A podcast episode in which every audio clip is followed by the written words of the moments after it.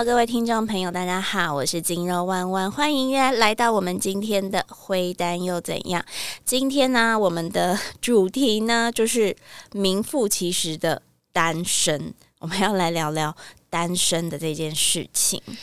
对，因为其实很多人都会有那种恋爱脑，很长，就是会在单身的时候就一直想说，我什么时候有另一半呢？就一直疯狂的寻找，但是。往往就是这种时期找的对象，或是你整个心态就已经是错误的了。我以前就是这样啊，嗯，我觉得我到后来，呃，从婚姻状态中解除之后，我遇到爱情的时候，我一样还是会有一点点恋爱脑。但我觉得这个恋爱脑的程度是有层级的，对，所以我们呃现在的恋爱脑跟过往的恋爱脑好像又会不太一样。那先聊一下三十岁以前的恋爱脑长怎样好了啊！我三十岁以前呢，其实是一个我觉得非常没有自信的状态。没有自信的原因，它当然还是要回溯到可能我从小我觉得家里排行老二。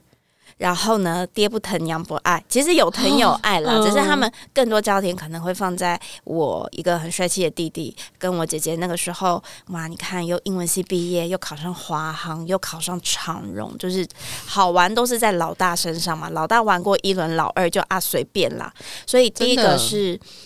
从小在排行老二就有点没自信，然后再接下来就是。呃，我在少女时期，其实之前在杂志也有访问过，有遇到一些身体自主被侵犯的问题，所以以至于我后来对我的自信是非常非常下滑的，因为我觉得自己是一个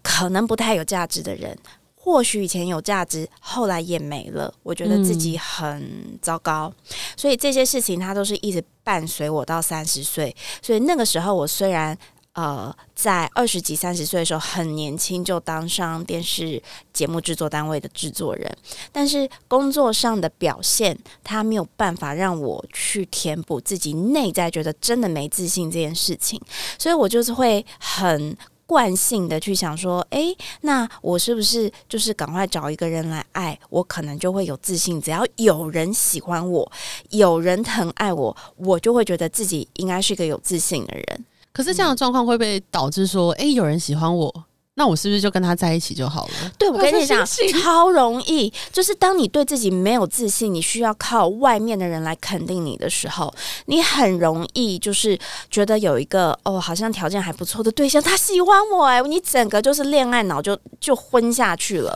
所以我在三十岁以前的恋情，每一段都是呃身心俱疲的收场。我觉得对方。也是身心俱疲的状况，因为我就会变得很容易患得患失，很怕人家不喜欢我，然后我会变成一个完全没有个性的人，因为我很怕做什么他会不开心，我啃鸡腿他会不会觉得我粗鲁，我在他面前剔牙这样子会不会太不淑女，然后我会把我自己伪装成我想象里应该一个名媛闺秀会养。有的样子，所以我会一直在他面前讲我工作的表现，因为我那时候唯一觉得自己厉害的就是我是电视节目的制作人，所以我就会很强调自己在工作上好像要很厉害，然后呢穿着就会变得好像要很去呃凸显身材啊，跟现在也爱穿 凸显身材的心态不太一样，那个时候是觉得自己。呃，没有用包装的方式，所以用很多包装的方式去，大家用什么名牌我也要，什么名牌首饰我也要，什么名牌的化妆品我也想要去追，就是我觉得用这些外在的东西去形塑出我是一个漂亮的样子，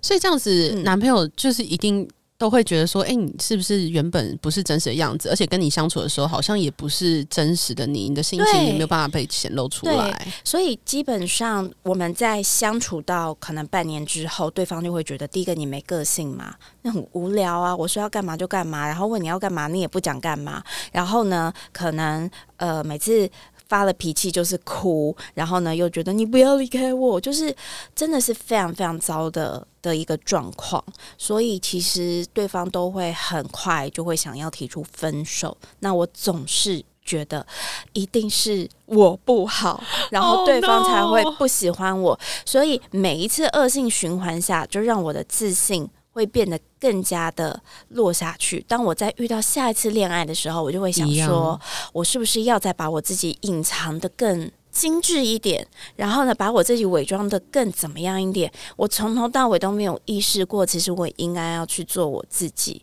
去选择我想要的。所以那是一个很辛苦的时期，常常是在失恋的状态的时候，你就会一直哭，一直想为什么，一直想要打电话给对方，然后呢，被搞到废寝忘食，好像你的人生没有爱情就是没有光一样。所以其实现在回想起来，会觉得很好笑啦。就是怎么会这么呆？可是，在那个当下，其实是真的非常非常非常辛苦的一段日子，因为你找不到自己在哪里。那有在哪一段时期，就是你突然发现说，哎，我应该要在感情里面显露出真实的自己，然后不应该对方就是予取予求，我什么样的事情都答应他，有这个呃转折点吗？其实我要老实讲，我很感谢我的前夫，因为。在跟他认识了之后，呃，因为那个时候会想说三十岁嘛，要找一个结婚对象啊。那那个时候爸爸妈妈，你看他们都希望我念新闻系当主播了，那一定就会觉得怎么样怎么样的男生才会比较好。所以我从来没有预设就是一个健身教练会。要成为我的男朋友，所以反而我们在一起相处的时候，我就很自然。我第一天在他面前，我就是整个喝的烂醉的。哦，你第一天就会觉得说，哦，反正我也不会跟他走在一起，这样。对，想说他不可能是对象吧，反正就是长得帅啊，那我就很开心的在你面前放松。结果想不到，就是因为这样的方式认识，然后后来我们在一起相处的时候，我就不需要很刻意去伪装我自己，成为什么样的一个模样。然后我觉得很舒服，非常的开心，所以莫名其妙我们就开始常常约会。然后就有一天就想说，嗯，反正我的目标是很想结婚啊，跟你在一起很舒服，那你要不要结婚？我还自己问他，哦，我的人生没有被求过婚呢，我的天哪啊！然后他就说好。这超莫名其妙的，酷哎！然后我们就结婚了。所以其实我跟前夫，我们在孩子出生之前，我们都是相处非常非常愉快的，因为我们都是用很真诚的方式在。对方面前展现开来，嗯，但我相信在就是你刚刚讲到的这个三十岁的这个时间点，很多人都会觉得说，我是不是应该一就是一定要结婚呢？不管是谁，就是 啊，我乱七八糟的人，我就是好像有可能我就跟他在一起。我跟你讲，超容易的，因为你到三十岁那个时候，不只是自己。会急，你看到身边很多朋友，哇塞，就是二十几岁就已经结婚，然后孩子一个两个就生出来，然后那当你是一个少女的时候，你就对整个婚姻，哇，她当妈妈了。这件事情是有很多的憧憬，然后就你没有，然后那个时候你知道我做一个电视节目叫做《熟女不满足》，嗯，好，不满意的满不满足，然后族群的族。熟女不满足，然后我的气话写出来的第一个 slogan 就是：女人过三十以后，卵子就开始减少跟老化。Oh no！然后那个是十几年前的事情，所以那个时候没有那么风行什么冻卵啦，什么没有这种事情，你就只能让你的卵子一直老化，然后你就会觉得天哪，我的身体在交警中了，我好害怕哦。所以呃，你看到别人结婚，会加速你觉得自己。要变成老处女的这个感觉，所以就会更急着想要乱找对象。那那时候找对象的过程当中，有什么你觉得是现在回头看是真的是建议大家不要犯的错误吗？嗯，我觉得我那个时候在找对象的时候呢，会很容易乱枪打鸟。嗯，就是其实像每一次约会，你能不能跟这个人相处，个性上。谈不谈得来，你一定会知道嘛？对。那像我们现在就是是一个很 free 的状态，你可能觉得谈不来，也就不会有下一次约会。可是当你的内心是很急着想要结婚，或是有一个稳定对象的时候，你就会给你自己很多的可是跟然后。什么意思？可是他也很好啊。对，可是他很好，可能他只是今天比较呃害羞一点点，可是他的条件还不错哎。你知道这件可是，然后为一个不适合的事情找借口的这件事情，它不是只会发生在年轻女生。那天我有一个粉丝，他讯息我，他有一个朋友最近就恢复了单身，然后恢复单身以后，他发现自己对爱情还是蛮渴望，然后就有几个可以考虑的对象，然后呢？但他会有一点点害怕，因为他会发现那些对象好像都会有一点点的不适合，因为他是已经走过婚姻的女人，所以他某一个某个层面，他的第六感和直觉是会更准确的。嗯，因为我每次都会说，直觉跟第六感不是真的那么玄的东西，它其实是来自于你人生经验的累积，所以你对喜欢不喜欢的事情，你第一时间自己就会有一个敏锐的观察度。嗯，好，那这个灰单的女生呢，她就觉得这几个对象。好像都不是那么适合，嗯，可是因为她在社会上，她可能在一般的工作环境会面临到很多人对一个恢复单身的女生有一些异样的眼光，所以她就会觉得。那我是不是赶快让我再投入回到婚姻市场，让我变成是一个人妻，我就可以摆除掉很多的标签？所以他就开始为自己找很多借口，譬如说，其中一个对象只要一吵架，那个对象就会开始挑剔。我跟你讲，你就是怎样怎样，你之前才会离婚啦。哎，这男的很是不是？我们第一时间听都觉得，哦，这种对象不用再有第二次约会啦。对啊。可是呢，这位。微单的小姐就开始为自己找借口，她就说：“虽然她这样啊，可是她是一个专情的人，可是她的条件还不错，可是她的工作也很稳定，所以我是不是要再试试看？” 你看看我们人在爱情的时候，我觉得女人之所以那个脑子很复杂，常常把自己搞到身心俱疲，就是我们太容易想太多了，你都不相信自己的直觉，你会为自己找太多的借口。嗯嗯，我觉得这样的状况会不会是说，你根本不知道说你在爱情这方面你要得到的东西是什么，反而是你只需要这一个人，然后让你在社会上的价值是。有好像跟大家一样，或是好像哎，我有另一半，我是一个不错的人，这样子。对，我就觉得其实呃，任何人都很容易因为一些外在框架的东西，然后去导致你会很急着要寻找。感情，但其实我觉得找寻感情跟爱情的这个目标，到底你最终目的是什么？大家要搞清楚啊！嗯，我我最近在看一本书，我觉得非常的有趣。他其实是一个北京很厉害的心理学教授，他就在讲述，其实人一刚开始的时候，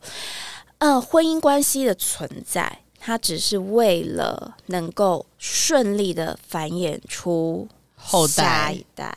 对，你会觉得天哪，这个讲法真的好惊悚。可是仔细想想，好像也是这样。你看，所有的生物界里面，很多都是哇，只要交配了之后，雄性就死掉了，或母呃妈妈就雌性就没了。所以，生物的特质的确是为了繁衍交配而有了爱情，应该是说有了邂逅。但人的大脑又比较复杂，人可能把它升华成了爱情，成为了相处。所以，我觉得很难的课题就是我们在。寻找爱情的时候，好啦，你除了一些繁衍后代的目标之外，你的目的是为什么要有这一段感情？你要把它目标设定的很清楚。嗯，在在你三十几岁，或是你理解到说这个爱情应该是大概是长怎么样，已经就是你应该要用什么心态去面对的时候，你会觉得说，爱情对你来说，在生活的面向会是什么样的？存在呢？我觉得这个真的是一个大灾问哦，因为那个时候一刚开始三十岁很快的闪电结婚之后，那隔了没多久就有了小孩，有了小孩你们就要开始担心很多柴米油盐酱醋茶教育，然后可能开始面临到什么中年失业，然后中年创业等等跟钱有关的问题的时候，其实生活会把爱情磨灭掉，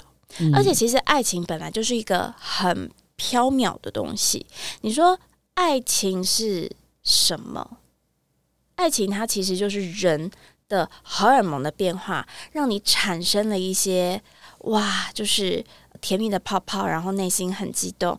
等等。那它其实是会随着你的荷尔蒙慢慢回到一个正常水平状态，它就是会消失。那有一个研究就说，他们发现当母亲和父亲。在看着他们心爱的新生儿的时候，其实他们身体的这个荷尔蒙的化学变化会很类似我们遇到一段爱情的时候。哦，真的，某个程度你就会发现，对呀，很多尤其是妈妈，她在新生儿生出来了之后，哇，她所的聚焦都是在孩子身上，她甚至可以就是不要再去管她的老公，不用管她的男朋友，就是都聚焦在这个孩子身上。那其实也是一个荷尔蒙作用导致我们会有这样子的一个行为模式。所以，当这些荷尔蒙都恢复到一个水平的状态的时候，到底爱情这件事情是什么？我觉得它是很。值得好好思考的，就是你为什么需要有一个人陪伴你在你身边？其实不外乎就是一个互相照顾，跟能够开心，跟能够谈心，跟你们可以一起像是好伙伴一样做一些事情。所以它就会变成了后续有很多人在研究，竟然爱情它是一个像荷尔蒙的效应。那我要用什么方法才可以让它延续？所以可以让我整个婚姻生活更顺遂，或者是它可以让我像国外他们很多就是同居而已，可以让我在这个两个人的生活状态下是可以过得更开心，然后不需要去为了一些感情的事情伤神。那他们就发现爱情这件事情。因为它是一个会随着荷尔蒙消散的，所以他们发现其实爱情是用很多很多片段、片段、片段、片段组成的。它是一个以量来研究，就是他研究了我记得破百对的伴侣，然后是三十几年的观察，然后采访去解析到底爱情是什么。然后他们发现，其实爱情是有很多的小片段去组合而成的，所以你有的时候。可能会觉得你的伴侣、你的伙伴没这么爱你了，那是真的，嗯，有可能的，因为爱情它就是很多片段组合成的，所以他们发现，呃，那些可以让爱情延续到老，然后还非常恩爱的夫妻或伴侣，他们其实都会刻意的去制造很多的小浪漫、小情趣，然后用很多很。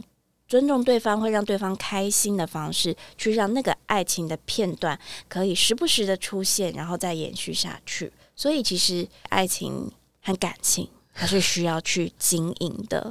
那我也想再请教另外一个问题，就是因为很多时候，如果在自信心不足的一个状态下去，呃，拥有另一半，但会可能会发现到说，我们可能会太过于依赖另一半，就是太，例如说。想要迎合他的需求，或者是哎，我需要就是我需要的东西都应该要麻烦他等等的这种状态，是不是也对于就是呃你在寻找或者你拥有这个另一半是一个很不好的一个事情呢？其实是，而且我觉得很多人他是在呃，像我是原本就是从没有自信的状态下进入嘛，但是很多人他是在可能进入了婚姻里面。进入婚姻里面之后，因为他啊，可能为了小朋友，他就是辞职在家里，变成一个全职的妈妈，所以他逐渐开始变得没自信。所以他的没自信是在有了一段稳定的感情之后。那我觉得，除了会过分的依赖对方，比较可怕的事情是，你会害怕失去那个让你依赖感情的东西，所以你会变得疑神疑鬼。所以很典型，我们看到喜欢去问对方所有的行程，然后喜欢看对方的手机，想要当个小侦探，去看看对方到底干了什么事情，有没有诚实跟你讲什么事情，夺命连环扣，这些都是很容易在一段感情里面会发生在比较没有自信的那个人身上，所以他其实对。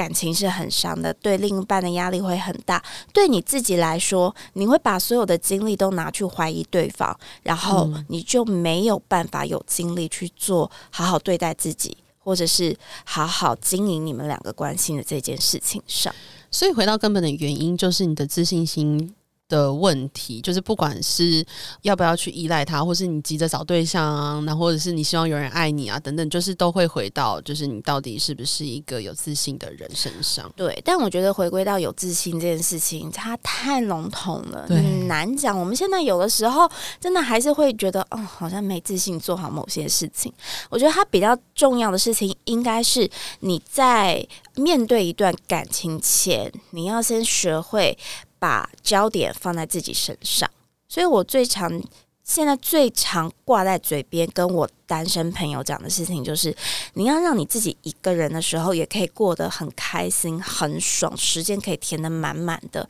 你在进入到另外一段关系的时候，你们两个才可以一起共好。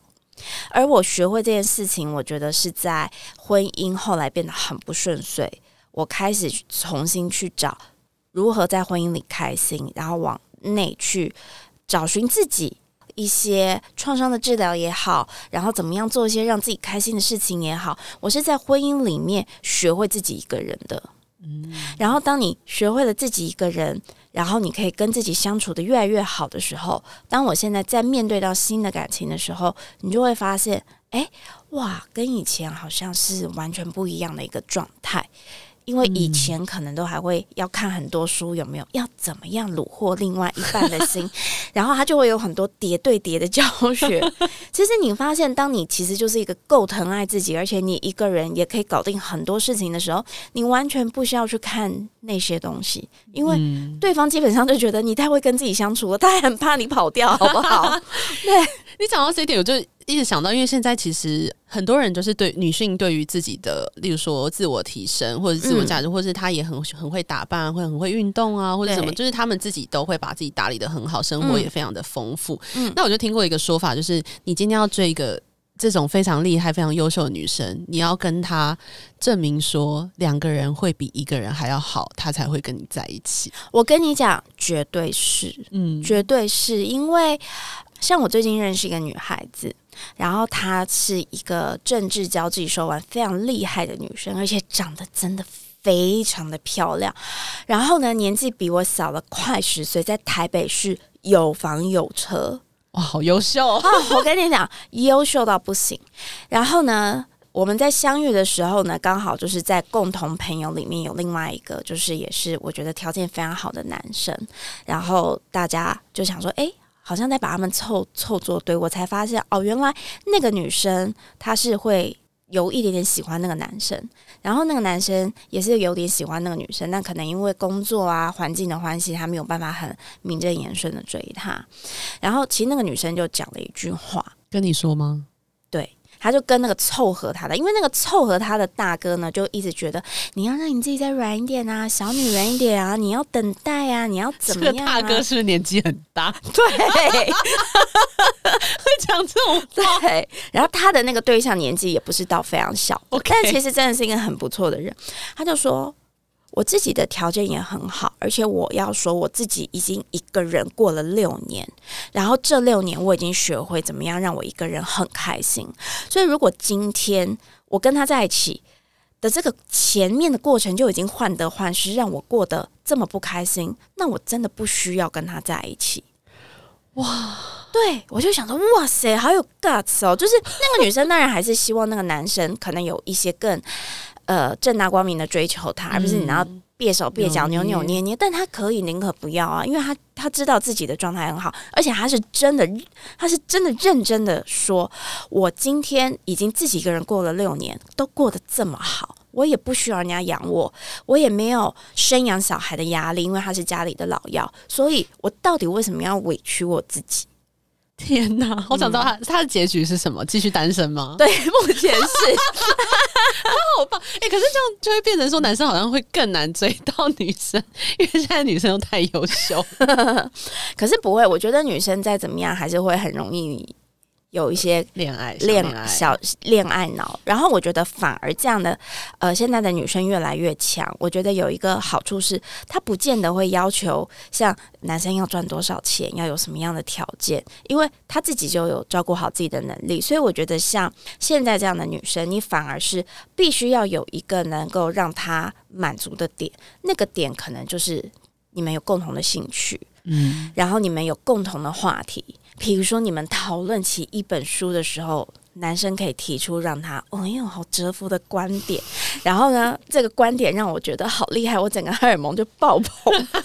我我子就排出来了。对，我觉得现在反而是呃，有很多很有才气的女生，她希望的是一个能够激发出她的一个崇拜感。而这个崇拜感绝对不是只建立在你的社会地位、你的金钱，或者是你有什么名牌上面，而是你的脑子里面要有料。嗯，因为这个女生本身她其实基本上都有了，就是她对。她不需要说一个男生来满足她的这种需求，她希望的可能更是一些心灵上的交流，这样没错，但是我觉得另外一种典型啊，我最近有另外一个朋友，她就是我觉得她很漂亮，工作能力同样也很强，可是这个女生她就是属于。比较没有自信的，因为她觉得自己母胎单身太久了，怎么会这样？所以以至于她就有点开始乱枪打鸟。他会呃很容易遇到一个不适合的对象，就是像我们前面讲的，他就会开始有很多的可是，但是该怎么办？然后以至于他就会开始有种患得患失，然后呢，对方可能对他也没有很积极的表现，他就开始又来怀疑自己啊，我一定母胎单身是有原因的，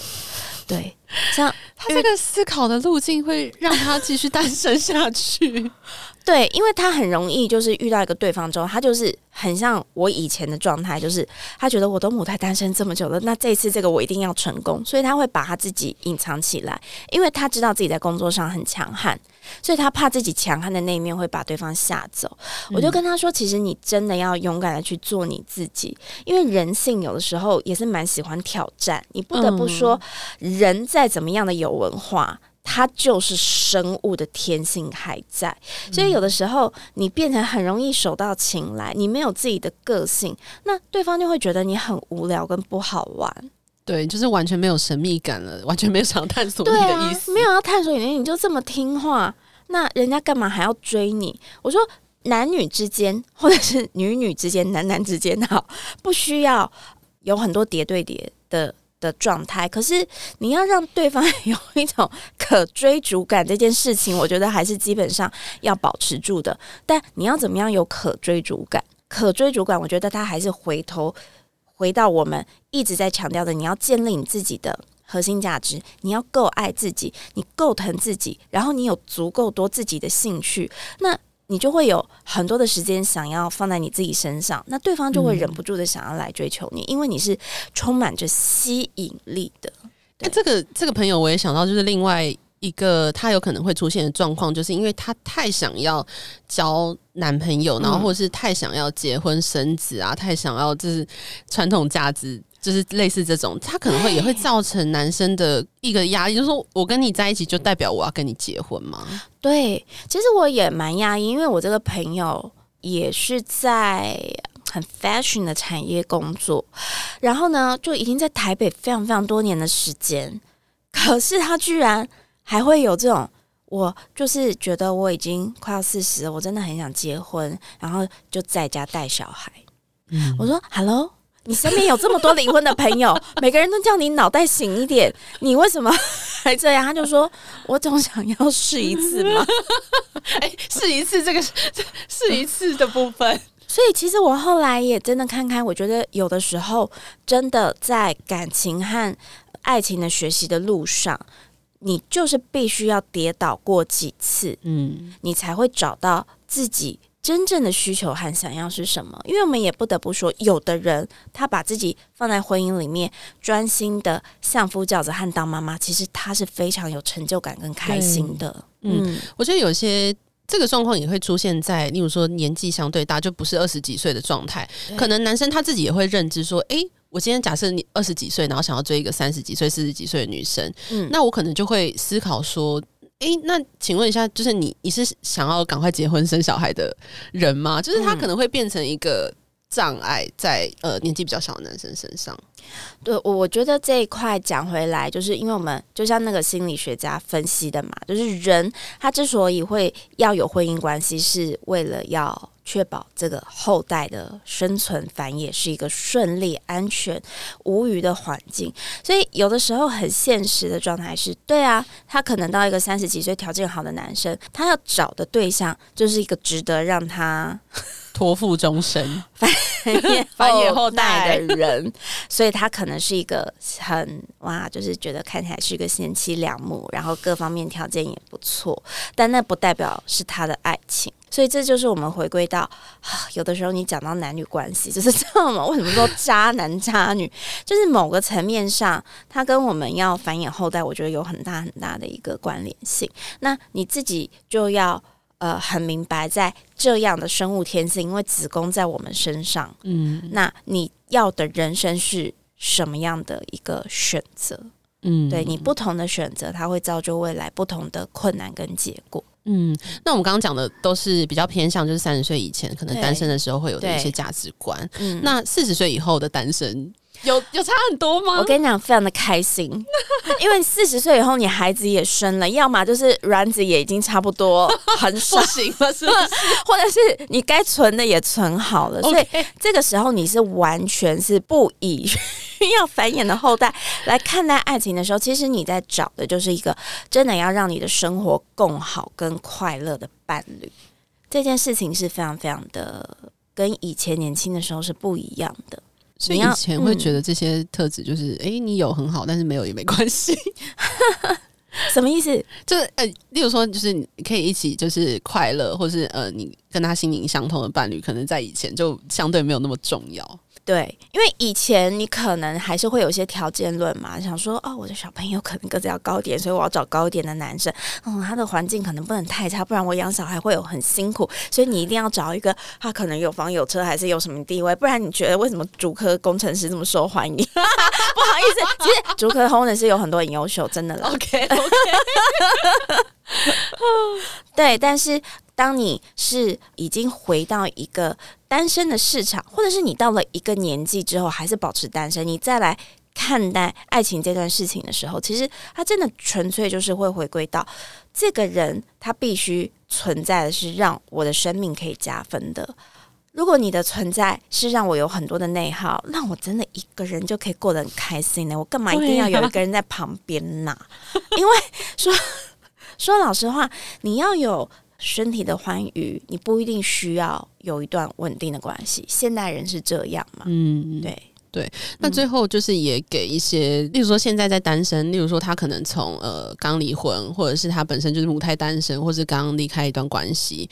他们可能也会相对会觉得说，哎，我很不习惯一个人，然后我觉得是相对比较害怕或者很容易有孤独感的人。对，你会给他们就是什么样的建议？我会。给的建议其实都是自始至终都是一样的，就是你要去学会跟你自己相处。所以，像我那个时候开始学会跟自己相处，我的方法一个是运动，因为运动这件事情它是比较简单的，就是你就是去动嘛，然后动了你就会累，累了你的身体有回馈，但是你下次去动的时候，你发现你比较能够控制这件事情了，嗯，你就会很容易有掌控感。你能够掌控自己的人生，所以在这样的一个心理学的效应下，我们都会说运动它是一个非常有效可以提升自我效能的方法。自我效能简单来讲，就是你肯定自己可以完成事情的能力。所以运动这件事情，它给我带来了很多自信。然后第二件事情就是我会看很多很多的书，而那个时候看的书，其实我都是选很多跟心灵、自信重建有关，或者是怎么样去找寻创伤。的一个源头，所以我在这样的过程里面，一方面让自己呃借由运动去增加自信，身体素质变强；一方面内探自己的心灵，去找一个创伤的枷锁。我会逐渐发现说，哦，原来我自己一个人在看电视、看 DVD 的时候，我也可以很开心。我最喜欢一个人出国，跟一个人做运动，因为这件事情。会让我觉得非常的舒压，我可以去探索这个世界。那以前你都会觉得，我一个人出国的目标是希望我能够有艳遇。以前单身的，就是三十岁的单身以前，你一切都是以爱情为出发点，但没有现在。你自己一个人的出国，你会觉得哇，这个国家有好多值得去探索的文化，好多不一样的世界。可能有人来跟你搭讪，你会觉得烦，不要耽误我的时间，是一个完全不一样的概念。但我觉得这些都是需要大家花点心思在自己身上，然后可能某些层面感情上也要跌倒几次。但是大家不要忘记，感情跌倒没关系，你永远要记得你是很棒的。只是刚好那个人不适合你而已。你要回归到怎么样去让你自己变得更好。嗯嗯，所以今天就其实就跟大家说，一个人其实也很好，就是不用担心，就是你在单身的时候是一个相对价值低落，或者是很没有很没有社会价值的人等等的。对，因为你自己的价值。跟单不单身没有关，因为我跟你说，真的很多人在婚姻里才价值感整个掉下去 啊！要爱自己，好，最后就是精神喊话，精神喊话，爱自己好吗？是，好，那我们今天节目就到这边，那欢迎就是订阅留言给我们五颗星哦，那我们下次再见，拜拜，拜拜。